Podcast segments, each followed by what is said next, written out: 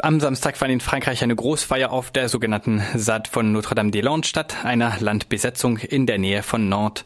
Anlass für die Feier war der endgültige Sieg der Protestbewegung gegen das Projekt eines internationalen Großflughafens. Zwar hatte der französische Premier Edouard Philippe Mitte Januar völlig überraschend verkündet, die Regierung werde das Projekt endgültig zurückziehen, doch es blieb bis Samstag rein theoretisch noch möglich, dass sich die Regierung umentscheide. Denn just am Samstag lief die sogenannte Gemeinnützigkeitserklärung für das Bauvorhaben aus. Mit diesem offiziellen Dokument durfte der Baukonzern Vinci die Bauarbeiten binnen zehn Jahren starten. Diese Entscheidung hatte eine neue Welle von Protesten und Landbesetzungen auf dem Projektgebiet ausgelöst, die die Bauarbeiten erfolgreich blockieren konnten. Nach zehn Jahren ohne nennenswerten Spatenstich lief die Gemeinnützigkeit, wie gesagt, am Samstag aus.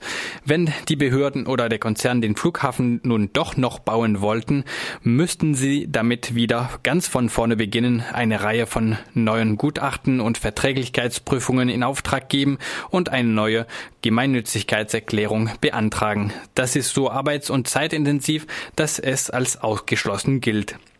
Die SAT-Bewohner befeierten also ihren endgültigen Sieg gegen den Flughafen. Wie üblich klafften die Teilnehmerinnenzahlen der Präfektur mit denen der Veranstalter. So war je nach Quelle von etwa 9 bis 40.000 Menschen die Rede, die sich in Notre-Dame-des-Landes versammelten. Laut der Tageszeitung Le Monde waren mehr Busse aus ganz Frankreich angereist als zu den Höchstzeiten des Widerstands in der SAT gegen polizeiliche Räumungsversuche. Darunter seien auch viele Menschen gewesen, die zum ersten Mal in der SAT zugegen waren. Medienberichten zufolge kamen auch Menschen aus Spanien, Italien und Deutschland angereist. In Karnevalsstimmung liefen die Menschen mit großen Figuren von bedrohten Amphibierarten, die im Feuchtgebiet der SAT heimisch sind. Sie verbrannten ein großes Holzflugzeug als Symbol für den gescheiterten Flughafenprojekt und eine Puppe, die Innenminister Gérard Collomb darstellte. Doch dieser Sieg wirft nun viele Fragen auf für die Saat und ihre Bewohnerinnen, und manche von ihnen könnten in den nächsten Wochen doch noch zu den Verlierern zählen. Es geht buchstäblich um die Landfrage und gleichzeitig um die Haltung zur staatlichen Rückeroberung des Gebiets. Diese offenen Zukunftsfragen sind der Protestbewegung durchaus bewusst, und so war das Motto der Feier am Samstag nicht etwa Wir haben gesiegt, sondern der viel bedächtigere Slogan Lasst uns die Zukunft verwurzeln. Diesem Motto getreu brachten die Teilnehmer Bäume mit, die auf der Satt gepflanzt werden sollen. Und am Sonntagnachmittag waren alle Menschen, die länger bleiben konnten, zu einer Diskussion über die Zukunft der Saat eingeladen. In Frankreich nennen sich die Besetzerinnen der Saat selbst Sadist. Im Deutschen werden wir eher Bezeichnungen wie Saat-Besetzerinnen benutzen, um keine Missverständnisse zu wecken. Zu den ganz dringenden Fragen gehört die Zukunft der Saat-Besetzerinnen, die sich dauerhaft auf der SAT niedergelassen haben und auch nach dem Ende des Protests vor Ort bleiben wollen. In den Medien ist die Rede von etwa 250 Menschen, die das Land dauerhaft besetzen. Manche beackern es, andere haben Werkstätte oder kleine Läden eröffnet. Als die Regierung Mitte Januar den Rückzug des Flughafenprojekts ankündigte, machte sie gleichzeitig deutlich, dass sie den Landbesetzern bis Ende März Zeit gibt, ihre Situation zu regularisieren oder auszuziehen.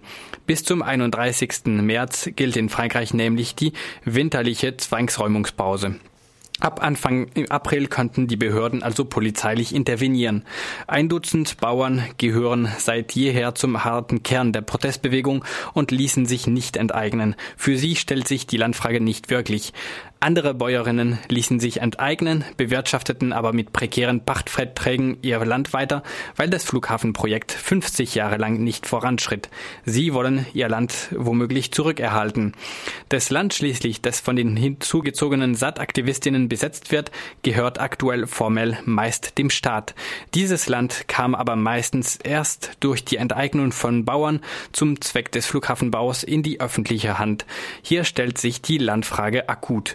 Manche Aktivistinnen, die dieses Land erfolgreich gegen den Flughafenbau verteidigt haben, teilweise seit Jahren bewohnen und sich ihre Zukunft in Notre-Dame-des-Landes vorstellen, wollen natürlich nicht von heute auf morgen verjagt werden.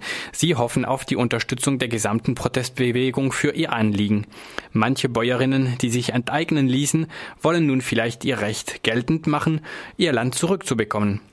Noch unklar ist, welche Lösung die Regierung für die Verteilung des enteigneten Landes beabsichtigt. In Beiträgen auf der SAT-Webseite vermuten Gruppen von Aktivistinnen, dass der Staat die örtliche Landwirtschaftskammer ähm, über die Verteilung des Ackerlandes entscheiden lassen will. In der Landwirtschaftskammer würde sich dann ein Kräfteverhältnis abspielen zwischen dem mächtigen konventionellen Großbauernverband FNSEA und dem ökologischen Kleinbauernverband Confédération Paysanne, der Mitglied im internationalen Verband Via Campesina ist und die SAT unterstützt.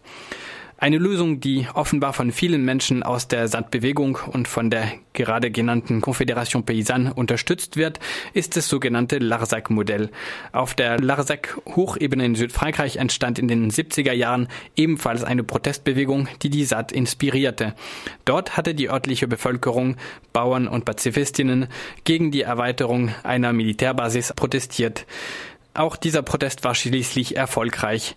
Das Larzac-Modell, auf den sich der Staat und die Protestbewegung in den 80er Jahren einigten, ging so. Die Protestbewegung gründete eine Gesellschaft zur Verwaltung von Ackerland.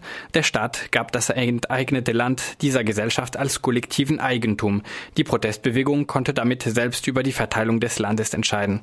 Eine ähnliche Lösung wollen offenbar viele Saataktivistinnen auch aushandeln.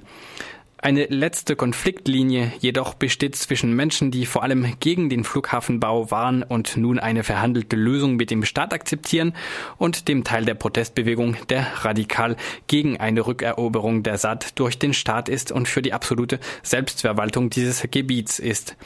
Die meisten Bewohnerinnen der Saat beteiligten sich an der Beseitigung der Hindernisse auf einer Landstraße quer durch die Saat, wodurch sie auch künftig polizeiliche Interventionen ermöglichen ermöglicht. Nur ein Dutzend Sattbewohnerinnen hätten sich da diesen Maßnahmen zur Wiederbegehbarmachung der Landstraße gewährt.